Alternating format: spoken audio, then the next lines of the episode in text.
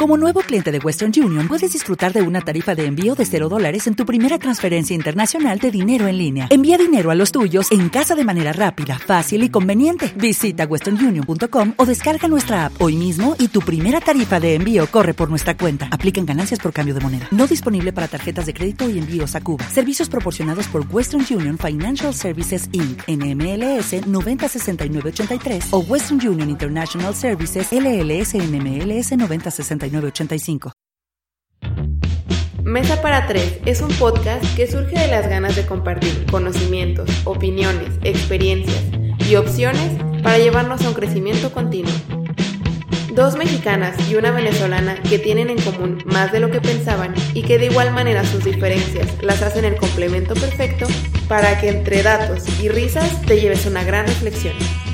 Acompáñanos en esta aventura en busca del crecimiento personal. Quedan con ustedes María, Jessica y Adriana. Muy buenas tardes, amigos. Le damos una bienvenida a nuestro podcast. El día de hoy, al igual que siempre, estamos compartiendo este momento con Jessica, Adi y quien les habla María. Nuestro podcast, como ya saben, es Mesa para Tres. Y hoy le tenemos un tema súper importante.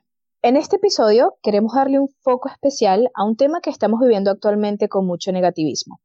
Nuestra conversación la queremos hacer de otra perspectiva.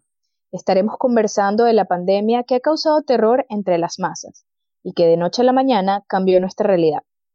Nuevamente, los invitamos a disfrutar estos minutos en un lugar seguro. Recuerden que somos sus amigas y se encuentra en un segmento libre de prejuicios. Le damos una cálida bienvenida a esta mesa para tres. Bueno, yo quiero empezar diciendo que este tema es súper importante en este tiempo de crisis porque es que no nos prepararon para esto. Ni en películas apocalípticas, ni en las mejores terapias de asesoría para matrimonio, nos prepararon a ninguno para pasar siete días de la semana, 24 horas al día con nuestras parejas, mucho menos en un apartamento de 80 metros cuadrados. Esta actual pandemia nos cambió la vida, literal, y de la noche a la mañana Nadie le llegó el correo con las instrucciones de cómo prepararnos. Hace dos semanas nuestra rutina en parejas constituía un par de horas de convivencia por la mañana y otras por la noche. De resto, nuestros días se dividían entre la jornada laboral, el gimnasio, las diligencias y otras cosas dependiendo de lo que sea tu vida. Entonces, la pregunta del millón sería, ¿cómo me adapto a mi nueva realidad? Y obviamente, no salgo de esta pandemia soltera. Claro, también es muy importante recalcar que según también los datos de la ONU, ha declarado que un aumento de violencia doméstica ha incrementado muchísimo para muchas mujeres y niñas. O sea que la mayor amenaza es allí donde deberían de estar más seguras en sus propios hogares. Entonces, para nosotras es muy importante tocar este tema porque lo primordial es saber identificar nuestras emociones. En este momento se me viene a la mente la cita de del gran Aristóteles que dice cualquiera puede enfadarse. Eso es algo muy sencillo. Pero enfadarse con la persona adecuada, en el grado exacto, en el momento oportuno, con el propósito justo y del modo correcto, eso ciertamente que no resulta tan sencillo. En este momento con la pandemia estamos todos moviendo fibras muy sensibles dentro de nosotros que no logramos comprender. Algunas personas están experimentando ansiedad, depresión, enojo, frustración, pero todo esto tiene un nombre que se llama duelo. Todos estamos ante la pérdida de nuestra libertad. Ya no podemos ir al café con la amiga a platicar con nuestros problemas, ya no podemos ir con la mamá, ya no podemos salir a caminar, la caminata matutina, ya no podemos ir al gimnasio. Entonces toda esta pérdida nos lleva a experimentar muchísimas emociones. Cabe mencionar que el duelo lleva cinco etapas. La primera es la negación, la segunda el enojo, la tercera negociación, tristeza y aceptación. Y en estas cinco etapas se maneja un montón de emociones. O sea, no es solo que me voy a sentir un poco triste y apachurradito por estar en mi casa. Claro que no, la tristeza sale de muchas maneras, rabia, enojo, y además, es que a lo mejor valdría la pena explicarle a nuestros oyentes que esto tiene que ver en la manera que nos han enseñado a expresar nuestras emociones, porque tú sabes que socialmente no está tan bien visto que las personas lloremos, ¿no? Eh, casi siempre toda la gente ve a alguien llorando y es como de que, ay, no, no, no, llores, mira qué bonita es la vida, mira tantas cosas. Como que la gente está más acostumbrada a vernos enojados. Por eso podría ser que ahorita todos nos sintamos irritables y no estemos entendiendo por qué. Pero precisamente es que me acuerdo de un cuentecito de Jorge Bucay, que no se lo voy a contar todo porque es muy largo, pero donde dice esto, ¿no? Que muchas veces se enmascara la, la tristeza con enojo. Sí, y por ejemplo, estuve leyendo un artículo de Harvard, que se lo podemos dejar al final de todo este podcast, y básicamente explicaba que algo súper importante es que esta, esta crisis nos ha hecho o nos ha obligado, mejor dicho, a experimentar este luto de una forma diferente y a diferentes ritmos, sobre todo porque hay una gran presión social. No solamente es, es, es quizás, por ejemplo, el luto de cuando pierdes a una persona, pero estás perdiendo tu esencia como persona, estás perdiendo tu libertad, está, hay personas que están perdiendo su trabajo, la preocupación de que pueda pasar. Entonces, todas esas etapas del, del luto que quizás Adi las pueda explicar un poco más adelante, se están, se están absorbiendo personalmente de formas diferentes. Entonces, quizás puedes ver a tus amigos en el estado de aceptación mientras tú todavía no has llegado ahí, porque tienes una presión social muy diferente. Claro, y precisamente ahorita que la única manera en la que estamos conectados es por redes sociales, pues a veces pasa que ya estoy viendo a alguien que se la está pasando increíble, que como que da la impresión de que está llevando esta situación de lo mejor y yo digo, ay, a mí tanto que me cuesta a veces pararme en la cama, ¿cómo es que a esta persona no, le está pasando nada, no? Y una cosa, pues eso, lo que dice María, que es muy cierto, no hay un proceso, no hay pasos a seguir para llevar esto, para superarlo. Sí hay etapas, hay etapas del duelo, pero no quiere decir que todos vamos a durar el mismo tiempo en cada etapa o que las vamos a experimentar en tal orden. Podría ser que nos saltemos una, podría ser que, que sí así de librito, pero cada persona tiene su proceso y además pues acordarnos que la mayoría de la gente a redes sociales no se sube llorando, o sea, también ese tipo de claro que no. Eh, hay que entender ese tipo de cosas, ¿no? Que esa imagen toda la gente estamos mostrando lo mejor de nosotros, no lo peor. Y es algo padre de recalcar que todos a través de redes sociales nos estamos echando porras, no sé, hay quien está subiendo que está haciendo gym en casa, quien saca la alberca al patio, quien está aprendiendo algo nuevo, quien está haciendo cosas súper chidas. Pero, aunque estamos viendo muchas cosas súper chidísimas en redes sociales y gente que nos está mostrando que está afrontando esta pandemia de una manera súper positiva y echándole todos los kilos, pues todos sabemos que las redes sociales solo es un pedacito y siempre mostramos pues el pedacito bonito, ¿no? El que queremos compartir al mundo, nuestro lado de luz. Así que cuando estamos en casa no hay que desesperarnos. El proceso es completamente diferente para cada uno y hoy que estamos hablando de este tema de pareja, pues es muy diferente cómo lo vive mi pareja y cómo lo vivo yo. Así que eso de la empatía tal vez ahorita nos quede un poquito corto porque no necesariamente tenemos que empatizar con el otro, sino ser comprensivo conmigo mismo primeramente y entender mis emociones para así poder darle apertura a mi pareja de que también él logre entender sus emociones y saber que no realmente es un problema de pareja, es un problema a nivel mundial y que en este momento está causando muchísimas crisis económica, pues obviamente de salud, laboralmente y en la relación de pareja, claro que va a haber algunos quiebres, pero es la oportunidad de trabajar nuestra inteligencia emocional y asertividad, de conocer realmente mis emociones y no dejárselas al otro, ¿sabes? Sí, total. Y yo quiero un ejemplo que quizás no es exactamente lo que tú dices, pero yo que vivo en pareja, eh, es algo que me ha estado afectando un montón y, y, se lo compartí a Jessica, de hecho, una crisis de estas eh, emocionales. Hay algo que, que estamos sintiendo mucho y es esto de dolor anticipado, ¿ok? Y es básicamente que nos estamos preparando para lo que sea que pueda pasar y que la realidad con este virus es que no lo vemos. Entonces, pasa que nuestra mente primitiva sabe que algo está ocurriendo, sabe que algo está mal, pero no puedes ver. Entonces, rompe esa sensación de seguridad y, y no, no hayas escapatoria. Lo puedes llamar ansiedad, en otras palabras. Y algo que ha funcionado con mi pareja es simplemente decirlo, porque muchas veces puedes que estés un poquito fuera de, de tono y te lo, lo, noten, digan así como que, oye, ¿qué te pasa? Y tu respuesta siempre va a ser, no me pasa nada, porque la verdad es que no te pasa nada con tu pareja, pero te pasa algo a ti. Entonces, a mí me ha ayudado simplemente decirlo, oye, no sé qué hacer, tengo miedo, me da miedo de que me quede sin trabajo, me da miedo de que no sobrevivamos estos y tener un diálogo. A mí la ansiedad me ha pegado un montón y la única solución ha sido el diálogo.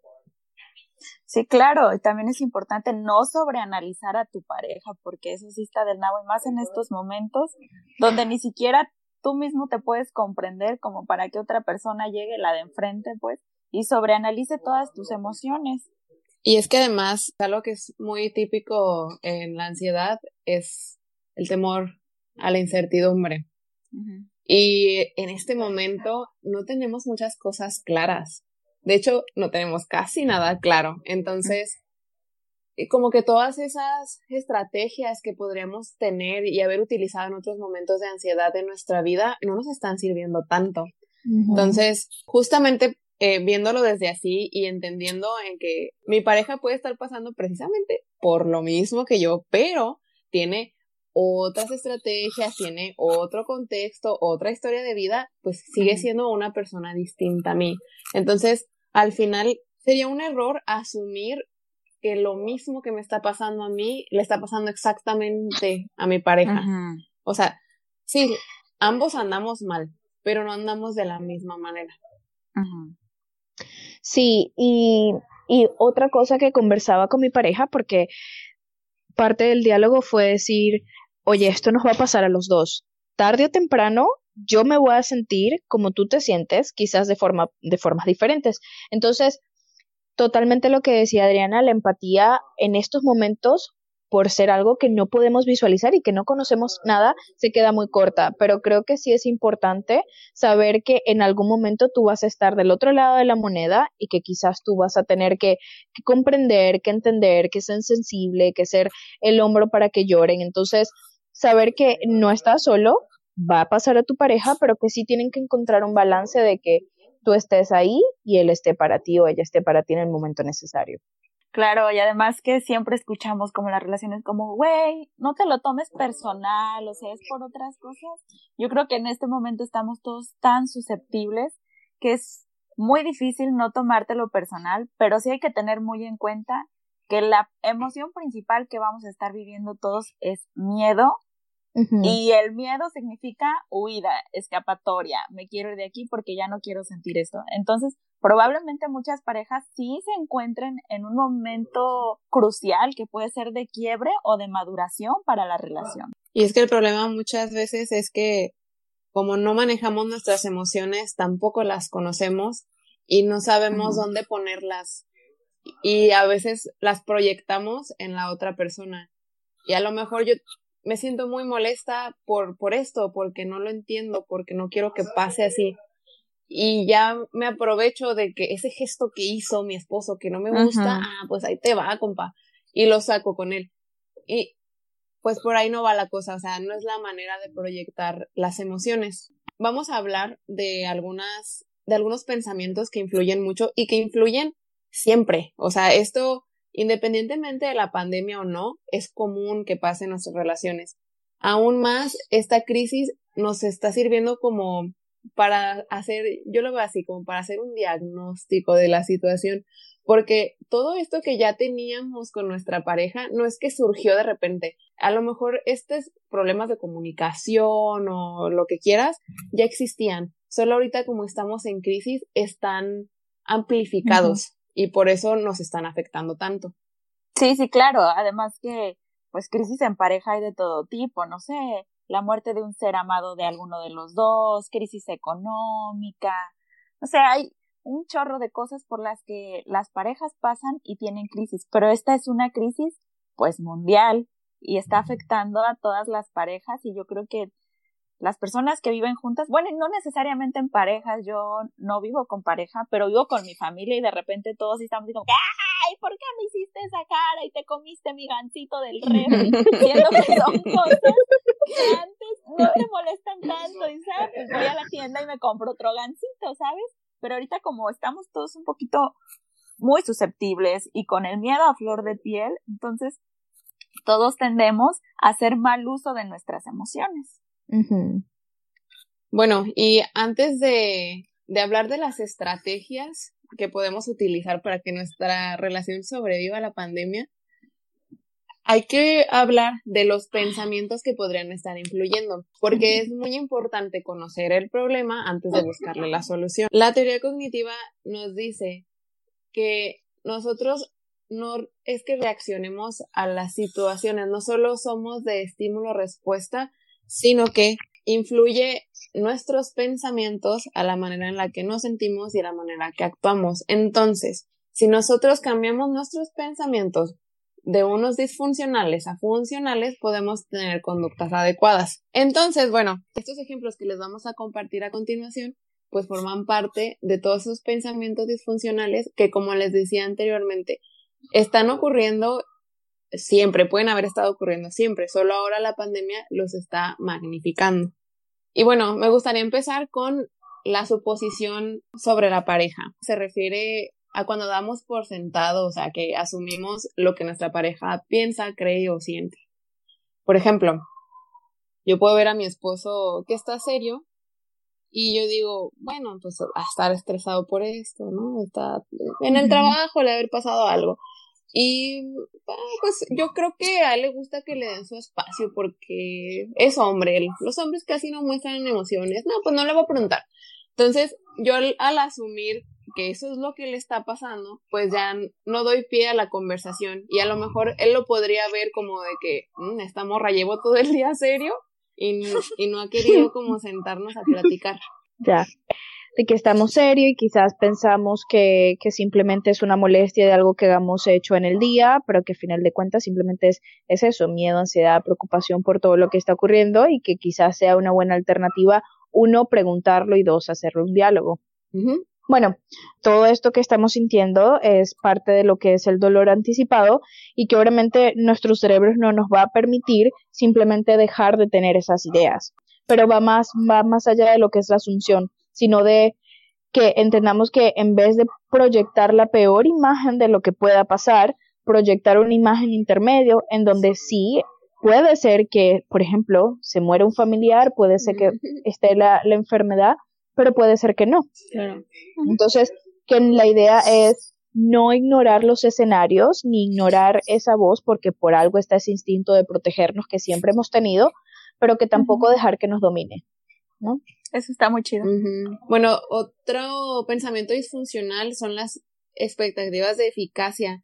Que esto, eh, por ejemplo, como ya había visto a mi esposo serio, le hago un desayuno muy especial para levantarle el ánimo. Pero pues él, como no hemos platicado ni nada, pues nada, no funciona. Entonces yo me quedo frustrada porque yo me estoy esforzando tanto y él, o sea, yo no tengo la, la respuesta que estaba buscando.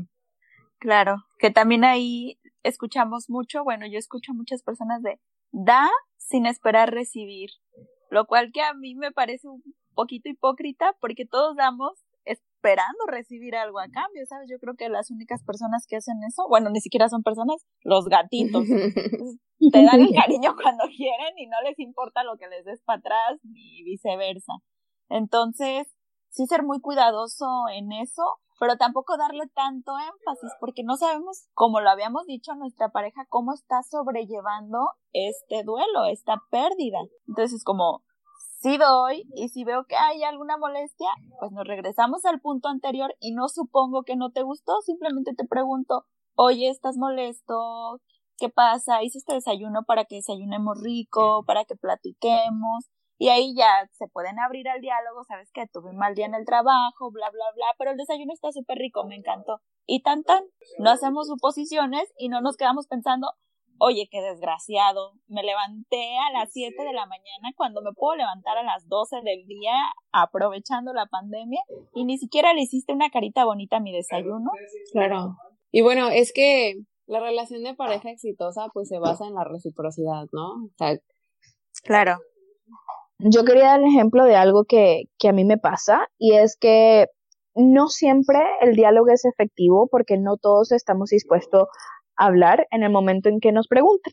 Porque la verdad es que somos personas de carne y hueso, tenemos sentimientos encontrados, no sabemos a veces manejar nuestras emociones y, y entonces eso se puede prestar para la frustración porque si le preguntamos a alguien qué te pasa y te dicen, no, nada, hablamos luego, tú te vas a sentir frustrada como que, oye, yo estoy tratando de buscar la solución porque no hay una contraparte. Entonces yo creo que es importante también a veces entender esto, entender que, que lo importante es mostrar el interés, decir, estoy aquí para ti, estoy disponible a hablar, pero si no lo quieres hacer no pasa nada a tu tiempo y cuando te sientas bien. A mí me pasa un montón. Yo soy así súper, hablemos, hablemos, hablemos, hablemos, Sí, sí, sí.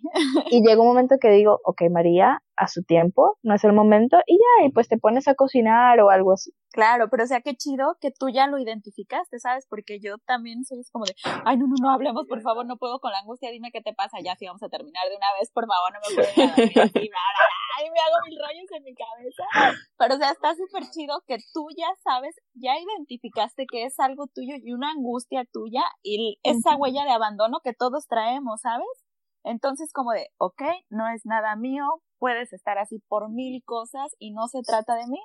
Y voy a hacer algo terapéutico para mí, cocinar. Y listo. Eso está súper cool. Y es una gran herramienta para las personas que están ahorita en casa 24/7 con su pareja o con su familia, con quien sea. Y es que, claro, sería una belleza que todos fuéramos así los seres humanos más funcionales de la vida, que hay, tenemos comunicación asertiva, manejo de emociones, pero no, no es cierto. realmente, claro, hay gente que ya lo tiene, que tiene muchísimo trabajo personal y, y ya, mira, aquí rapidito te resuelve las cosas. es cierto que la mayoría no. Entonces, pues también acordarnos de eso. Y bueno, avanzando un poquito con, con esto del, de los pensamientos disfuncionales, está también el, la percepción sobre la pareja y sus interacciones, que esto se me hace esencial en este momento, que bueno, es que como nosotros ya conocemos a nuestra pareja por algún tiempo y sabemos cómo se comporta, estamos esperando a que se siga comportando de la misma manera. Y bueno. Y por ejemplo, ahorita que las cosas cambiaron tanto, a lo mejor estamos conociendo una etapa nueva de nuestra pareja. A lo mejor nunca la habíamos visto sometido a tanto estrés. Y a lo mejor tampoco nosotros habíamos estado sometidos a tanto estrés. Entonces, sería un error exigir a nuestra pareja que se comporte como antes sin darle la oportunidad de que afronte pues su propio proceso. Ya, ya te entendí. Pues más como de que esto, como esto es algo nuevo, porque como que sí, es, el, es una ansiedad que quizás ya hayamos experimentado anteriormente, pero bajo otras fundaciones, que quizás el proceso para entonces salir de ese hoyo son diferentes y que tu pareja debe darte la oportunidad de salir de ese hoyo en un proceso diferente sin tener que juzgarte de que algo te podría estar pasando. Bueno, yo lo entendí un poquito diferente, como de que de que seamos como de no a huevo, tú antes eras así, ¿por qué te estás comportando ahora de esta manera? No me lo explico como va más por ahí adaptativo, ¿no? Como, ok, entiendo que esto está pasando, que hay una evolución, hay un cambio, tal vez no es el que yo esperaba ni el que me gusta, pero está bien, lo acepto y lo importante para ambos es trabajar en la relación, así que hay que ver la manera adaptativa para los dos de que esto no me perjudique a mí ni no te perjudique a ti. Ándale, exactamente. Yo así lo entendí. Y también no es como, no me aferro a la idea como, pues yo ya cambié algo a mí, ya no te quiero, ya huevo me largo, agarro mis cosas y esto se acabó y gracias a la pandemia, muchas gracias. Y tampoco está cool, es como, ok, hubo una crisis, pero crisis es oportunidad. O sea, también existe la oportunidad de que la relación se termine y está muy bien. Pero también esa crisis puede darte la herramienta para mejorar cosas en lo personal y en la pareja y evolucionar juntos, no necesariamente por caminos separados, sino aceptar que somos seres de cambio y de evolución continuamente. Y que esta pandemia tenemos que encontrarle el lado bueno y nos está haciendo una gran invitación a evolucionar en todos los sentidos. No, y también acordarnos, porque ahorita que acabas de decir eso, me acuerdo que es algo que se le dice a las personas en la terapia de pareja, por ejemplo, es que una terapia exitosa también sería si se termina la relación, si se decide terminar. Entonces, en esta crisis también, si tú decides terminar la relación, no quiere decir que fallaste, o sea, quiere decir que se dieron cuenta de que las cosas son mejor por separado. Ay, eso me dolió en el corazón. Pero es algo muy cierto, la verdad. A veces nos aferramos tanto a la idea del amor que queremos darle, dale, dale, dale y llegar hasta las últimas consecuencias y son súper desgastantes. Sí, decir que, que, y además de que no solamente está bien si tomamos esa ruta, sino que es normal y que probablemente no vas a ser la primera persona, van a haber un montón de personas que este momento de crisis es el trampolín para una oportunidad y que quizás digan, mira, pues esto ya no funcionaba, no estaba funcionando desde hace tiempo, sí te quiero quizás como mi pareja, pero me he dado cuenta de que como persona no quiero convivir en un largo plazo y se acabe la relación y que eso está totalmente bien y es totalmente normal. Sí, se vale. Claro, va a ser muy triste y todo, pero pues nadie se muere de eso. Pues no, ya me Pero bueno, cuando eso pase ya va a estar. ¿eh, chicas. no, y además de que. Están tocando fibras muy sensibles para mí en este momento.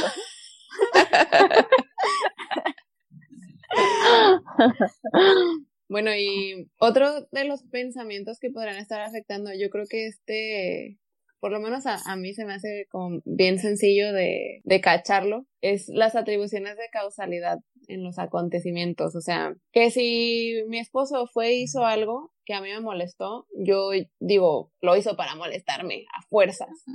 O sea, este güey ya, eh, ahorita que estaba lavando los platos, no sé, se le pudo haber resbalado, ¿no? Un vaso.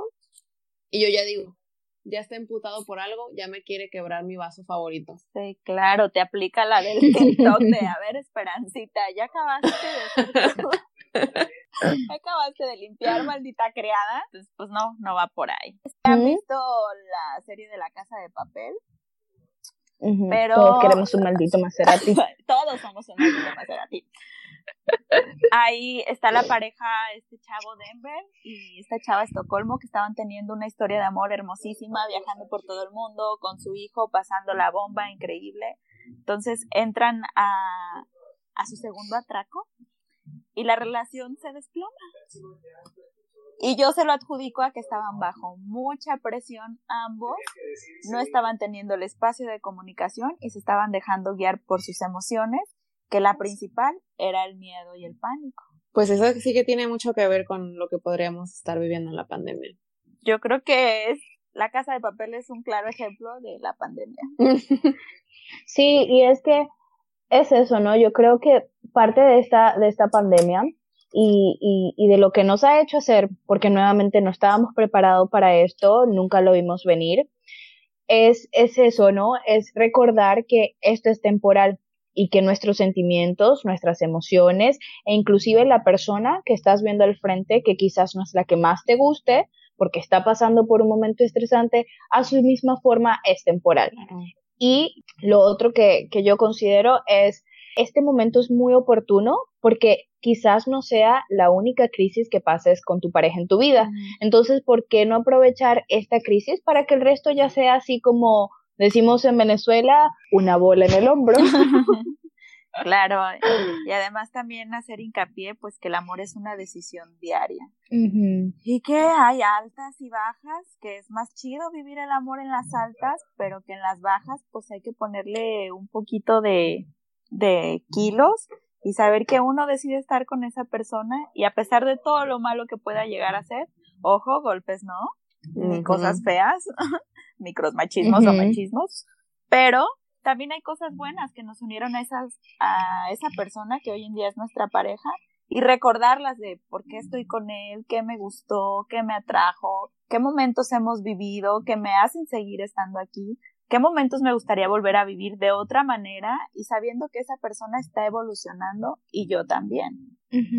Sí, y algo que, que, quería comentar, y voy nuevamente a lo que es el dolor anticipatorio, ¿ok? Es recordar que el dolor anticipatorio o duelo anticipatorio no saludable es básicamente ansiedad, ¿no? Y que nuestra, nuestro cerebro comienza a mostrarnos imágenes, ¿no? De me voy a morir, mis padres se van a enfermar, mi pareja se va a enfermar y siempre nos repetimos los peores escenarios. Yo soy un vivo ejemplo de eso. Yo me duele la cabeza y ya digo, me va a dar un aneurismo mi cerebro va a explotar, ¿no? Sí, sí, sí. Entonces yo creo, y claro, y es lo normal, nuestro cerebro se ha hecho para eso, para protegernos, para alarmarnos, para decir, te sientes mal, ve al médico, ¿no? Y el, y ese, y el objetivo no es, no es eliminar esas imágenes, es, es lo que les comentaba, encontrarle ese punto medio, ¿no? Es decir, sí, pues quizás me voy a enfermar, hay cierta posibilidad, ¿ok? Pero ¿por qué no mejor me inclino al lado positivo? ¿Ok? La idea no es borrar la imagen, es simplemente sustituirla, ¿no? Y entender que lo que no debemos hacer es dejar que nuestros cerebros o esa imagen domine todo el contexto, porque el contexto es más que una simple idea. Claro, me gusta mucho usar la muletilla, pero que le quita un chorro de peso a la primera imagen que tenemos. Es como tú, me duele muchísimo la cabeza, tal vez tengo un tumor, pero voy a ir al médico porque él es el que sabe y él me va a explicar qué es lo que está pasando. Entonces sueltas esa carga. Y en la pareja, pues también pasa eso. Regresamos al ejemplo que nos dijo Jess del desayuno de está bien mulo y no le gustó mi desayuno. Pero tal vez el vato sigue estresado por lo de ayer. Así es. Además, acordarnos que la ansiedad lo que nos hace es preocuparnos, ¿no? Estar viviendo en el futuro. Y ahorita lo que necesitamos enfocar nuestra energía, pues es en ocuparnos. Así como hay muchas cosas que todavía no pasan, podemos estar haciendo en el presente un montón de cosas que nos van a ayudar, pues a, lo mejor a evitar ese tipo de, de escenarios terribles que estamos viendo. Nada más sí. identificar qué cosas sí son en, o sea, qué cosas sí están en nuestro control y qué cosas no. Y sobre todo cuando estamos en pareja, ¿dónde acaba, dónde está como ese límite, no? ¿Dónde acaba mi control? Es súper importante lo que acabas de mencionar de dónde termina mi control, porque a veces queremos ser el superhéroe de nuestra pareja y queremos cargar con el equipo queremos echarnos todo el equipo a, la espalda, cuando la verdad es que no es así. Yo creo que pareja es un 50-50. Tal vez un día necesites tú un 80 de mí y tú traigas un 20, pero yo sé que mañana vamos a hacer otra vez 50-50.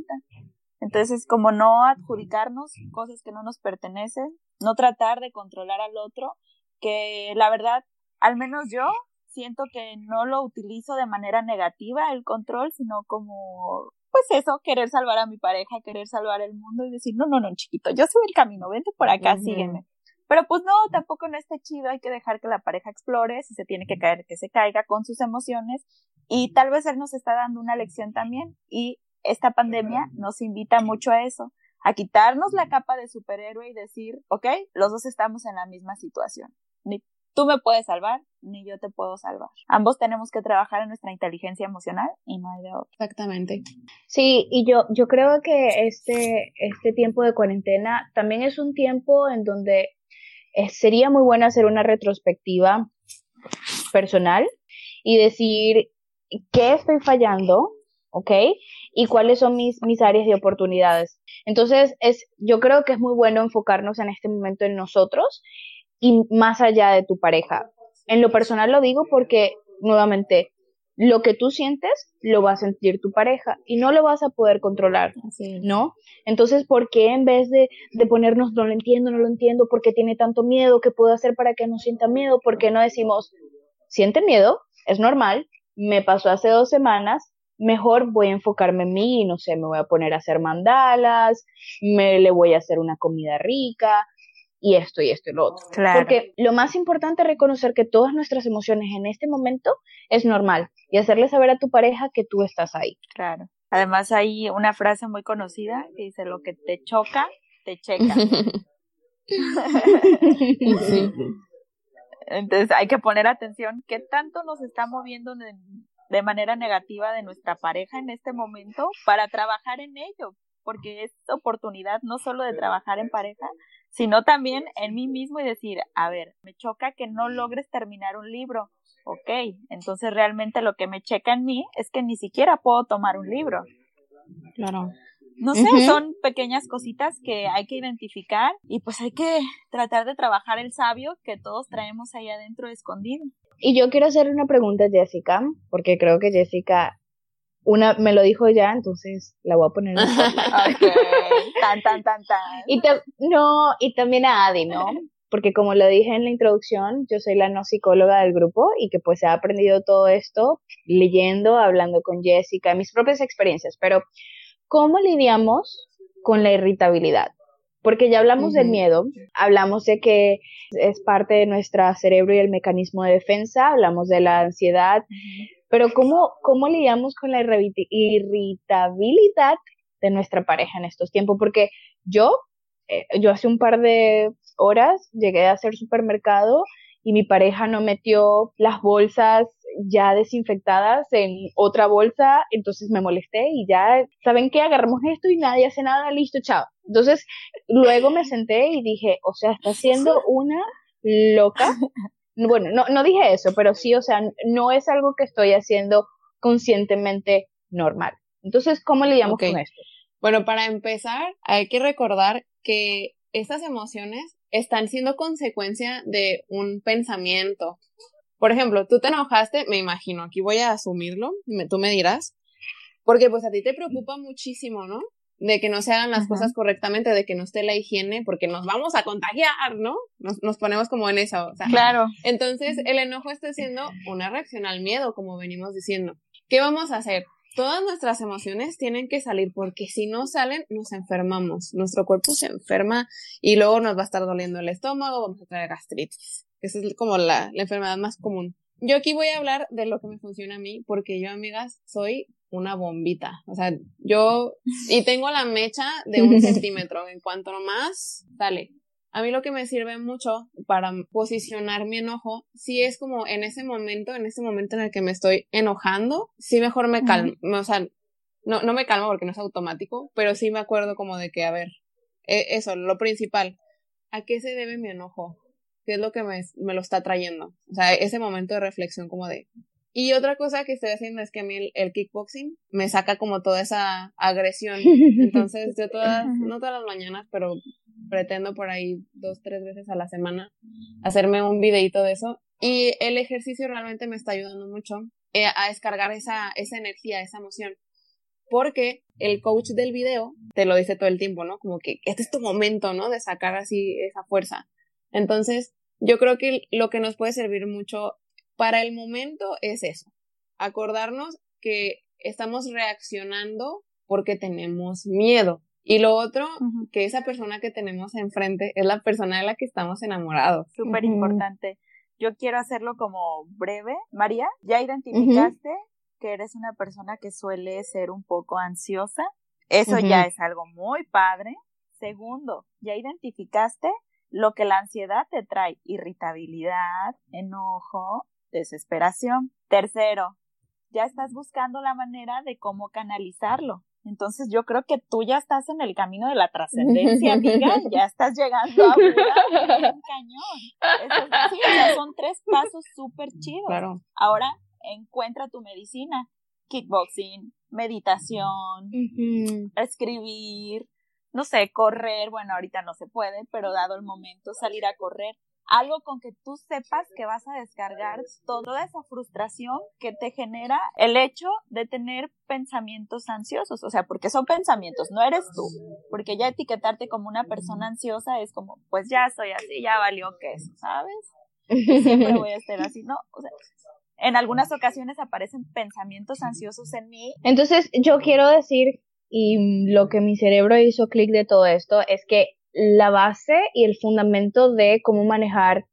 nuestra, nuestras molestias, nuestra irritabilidad, es estar en un estado de conciencia.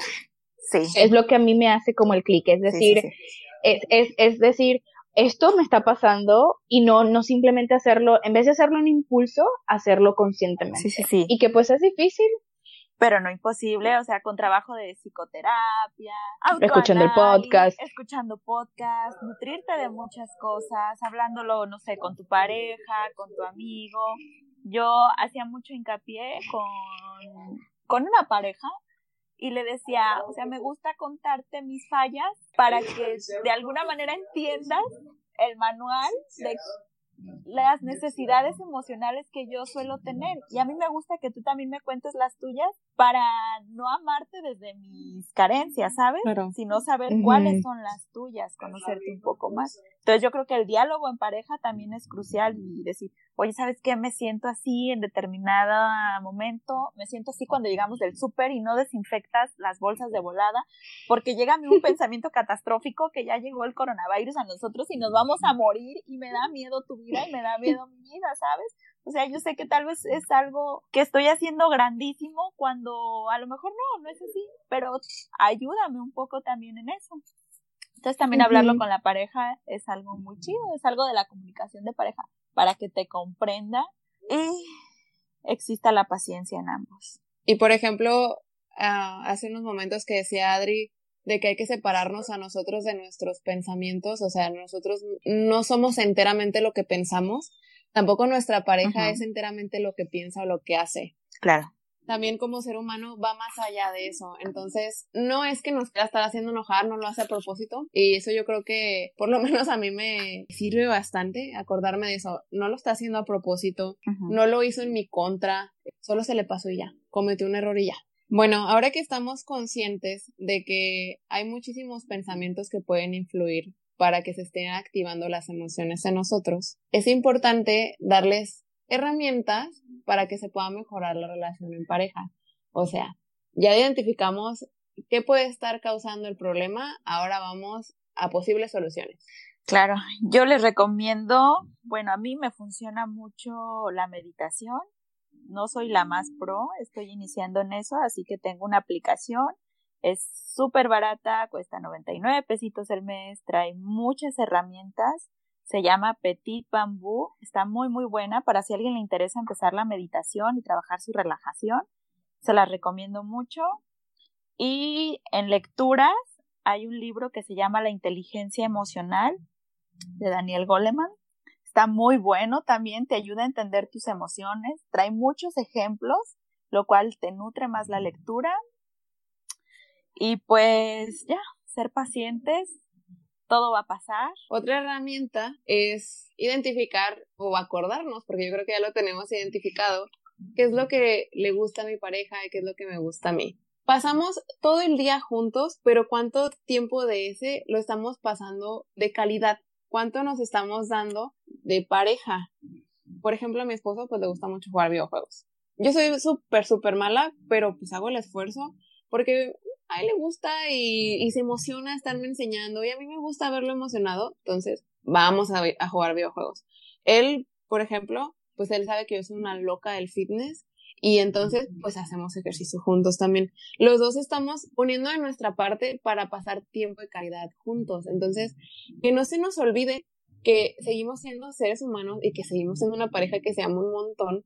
Entonces, vamos a darnos el tiempo para demostrárnoslo. Y yo para darle un poco de perspectiva a lo que dice Jessica, si bien es cierto, es súper importante asegurarnos de que el tiempo de que pasamos juntos es tiempo de calidad, también es importante saber que esto es un tiempo que sería ideal llevarlo paso por paso. Es decir, no cambies tu rutina de una, sino que poco a poco ve poniendo un poco de tiempo individual. Es decir, ahora tienes todo el tiempo con tu pareja, asegúrate de que no estás 24/7 con esta persona haciendo la misma actividad y que por el contrario cada uno dice, este es me time, lo que yo le llamo, lo que yo le llamo me time o mi tiempo de soledad, para que entonces este cambio no se vea tan tan abrupto, tan tan así tan tan inesperado, sino que poco a poco llegas a eso de que, bueno, pues ya no tenemos que hasta ir al baño juntos, ¿no? Claro, no perder su individualidad como seres humanos. Exacto porque pues entonces sí se pierde un poco la chispa. No, además que cuando vuelva todo a la normalidad, ya bien acostumbrado a estar ahí pegados todo el tiempo. Pero bueno, eso ya es otro tema, ¿no? Ya, ya sabremos cómo adaptamos la relación al nuevo cambio. Sí, claro. Otra de las herramientas que yo creo que es muy importante es que identifiquemos los esfuerzos que está haciendo nuestra pareja y se lo hagamos saber. Por ejemplo, oye, yo sé que yo, yo he visto que todos los días me preguntas que cómo estoy y que todos los días estás bien pendiente de hacerme un capuchino en la mañana. Muchas gracias, muchas gracias por hacerlo, porque regresamos a eso de que nuestra pareja anda en las mismas que nosotros, anda con toda la ansiedad del mundo. Y a veces un error que cometemos es pensar en todas las cosas que no tenemos y dejamos de ver lo que sí está haciendo. Entonces, lo positivo. Si nos tomamos ese momentito, o sea, neta, cálenle, es súper, súper importante que sobre todo ahorita que andamos mal, nos recordemos todo por lo que nos queremos. Claro, y a pesar de que no se puede ir a la florería por unas flores ni a comprar unos chocolates, hay diferentes formas de hacer detalles a nuestra pareja. Un post en el espejo, bailar una canción en la sala, no sé, hay muchas maneras súper padres de demostrar amor que no se necesita dinero, se necesita un poquito de creatividad y de sentarte y decir, ok, esto es lo que tenemos y vamos a ver qué vamos a hacer con esto y darle para adelante. Lo más fácil es tirar la toalla y decir, ya vete a tu casa, hija, yo me voy a mi casa y ahí te ves, ya estoy harto de ti. Hacer de esto algo muy, muy chido para sus relaciones. Sí, y además de que, por ejemplo, leía un artículo eh, que las crisis son tiempo de oportunidades, todos a nivel económico, a nivel global, en las guerras, las crisis siempre ha sido un, un lugar de oportunidad. Entonces, yo me imagino que habrá muchas parejas que en este momento les haya tocado en una crisis, no solamente por la pandemia, sino por su crisis emocional, y quizás estaban a plena ruptura y todo el cuento. Y esto quizás es un momento de para recordarles el por qué se enamoraron, por qué inició todo esto y que sea una forma de buscar cómo vamos a hacer que esto se alargue y que nos mantengamos juntos en vez de cortarla. Entonces, para todas esas personas que están pasando por un momento de crisis en pareja juntos, úsenlo, úsenlo como una oportunidad para, para salir de esto juntos y no separados. Claro. No llores, que Adri. Si le vemos el... Perdón, pero esto me está llegando. Cañón, porque yo sí estoy pasando por una ruptura, amigas. Pero... Ay. Que... Está bien, it's okay. Toda crisis es oportunidad y la pandemia, los que estamos pasando por rupturas, también esa es una oportunidad grandísima de conectar realmente, porque antes de la pandemia yo pues me llené de actividades, me iba al gimnasio, me iba al inglés en la mañana, me iba a trabajar en la tarde, regresaba, meditaba, me bañaba, arreglaba mis cosas y no tenía tiempo ni siquiera de conectar con mis emociones y vivir el propio duelo. Y la pandemia me está dando esa oportunidad tan grande de reconectarme realmente, de darme el tiempo y de decir, esto es mío, esto no es mío, tengo que trabajar en esto. Entonces, esta crisis es oportunidad para todos los que están en pareja y los que no estamos en pareja, para aprender a vivir con nosotros mismos y ser súper más chingones con nuestra siguiente pareja. Y si le vemos el lado positivo a todo esto de la pandemia, yo creo que es un momento muy chido porque es la primera vez que nos desconectamos totalmente del mundo exterior. O sea, estamos en casa, tenemos redes sociales, toda la onda, pero estamos desconectados de todo y estamos conectando con lo más sensible de nosotros y también de nuestra pareja. Y por ejemplo, valdría la pena poder tomarnos un momento para llegar a acuerdos con la pareja. O sea, yo creo que de todas las herramientas que les podemos dar, esta es la más importante. Escucharnos. Porque si no, si no nos sentamos a hablar de lo que está pasando y no nos ponemos de, ok, ¿cómo le vamos a hacer? Pues podemos dejar ahí la cosa y a ver qué sale y un gusto conocerte o a lo mejor no, a lo mejor no la ruptura totalmente, pero sí quedar muy desgastados. Eso, o sea, lo que dice Adri, la pandemia nos está dando la oportunidad de tomar las cosas ahorita, de resolverlas ahorita, porque no hay para dónde hacernos. No hay que me distraigo en otro lado, no hay que me voy a trabajar y ya se te olvidó. Es de que todo lo que tenemos es el presente y hay que usarlo a nuestro favor.